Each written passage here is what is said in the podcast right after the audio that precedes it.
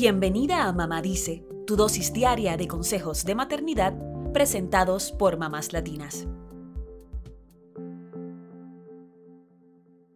¿Les das instrucciones a tus hijos y no las cumplen?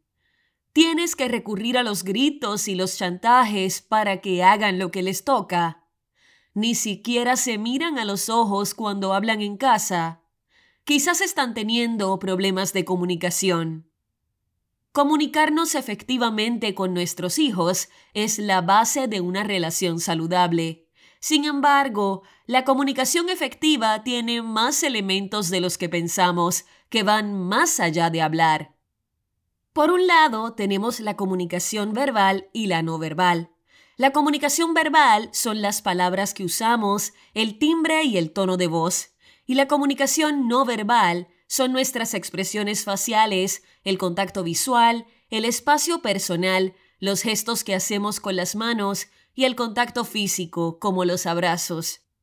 Por otro lado, también hay distintas formas de comunicarnos con nuestros hijos.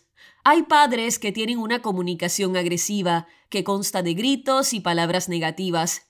Este estilo no toma en cuenta el punto de vista de los niños, así que muchas veces provoca que estos respondan con agresividad, con miedo o ignorando lo que dicen los padres.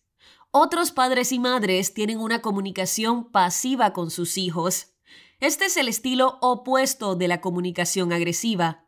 Aquí los padres no saben cómo ser una figura de autoridad y dejan que sus hijos les pasen por encima.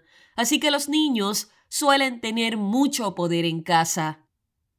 El tercer tipo de comunicación es la asertividad. La comunicación asertiva es la más efectiva, ya que permite que los padres escuchen a sus hijos y los dejen participar de una solución sin quitarles firmeza. ¿Cómo podemos tener una comunicación asertiva eficaz con nuestros hijos? Te recomendamos estos tips.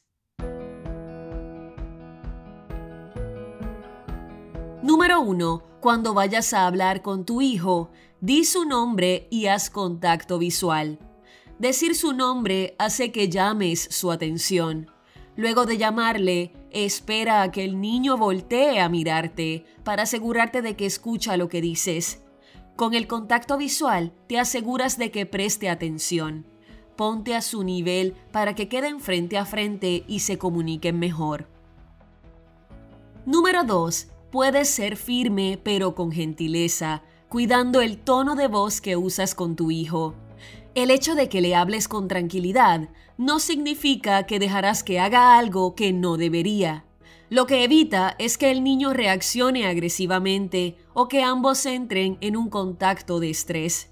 En la medida en que le hablas con un tono de voz adecuado, promueves que tu hijo también adopte ese mismo tono. Número 3. Las instrucciones que le des a tu hijo deben ser simples y puedes usar la primera persona para explicarle lo que necesitas. Los niños no se pueden enfocar adecuadamente si reciben muchas instrucciones a la misma vez. Por eso es que debes ser clara y concisa en lo que dices. También puedes usar la primera persona para hacerte entender. En vez de decir, no puedes estar solo en el parque, Intenta mejor una frase como, cuando huyes de mamá en el parque podrías perderte y yo me preocupo. Pon el énfasis en cómo te sientes tú. Número 4. Escucha atentamente lo que te dice tu hijo. Mírale a los ojos, asiente con la cabeza y haz preguntas que demuestren tu interés en lo que te dice. También puedes repetir lo que te dice en tus propias palabras para asegurarte de que lo entiendes. Número 5. Aguanta tus deseos de interrumpir a tu hijo cuando habla y muestra aceptación. Si en vez de escucharle, le interrumpes y te pones a darle lecciones de vida, no permites que se abra contigo. Por eso hay que escuchar y mostrar aceptación, que sepa que lo quieres como es y sin juzgar. Número 6. Abre espacios para conversar con tu hijo y hablen también de sus sentimientos. Usar cada momento que puedes para conversar con tu hijo refuerza su confianza en ti y su autoestima. Para que pueda desarrollar su inteligencia emocional, es importante hablar también de los sentimientos, ponerle nombre a las emociones. Ayúdale a describir cómo se siente y cómo manejar esas emociones. Número 7. Evita los chantajes y concéntrate en el comportamiento del niño. Ofrecer premios o dulces a cambio de que tu hijo haga algo te da una sensación de control a corto plazo, pero no te permite poner límites claros.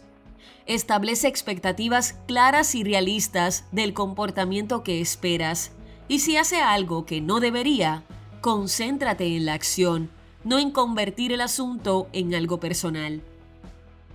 Por último, como siempre decimos, lo más importante es dar el ejemplo. Si tenemos buenos modales con nuestros hijos, es más probable que ellos repitan ese comportamiento. Si somos amables, ellos lo serán también. Solo promete cosas que puedas cumplir para mantener la confianza entre ustedes. Y sobre todo, ámense mucho, mucho.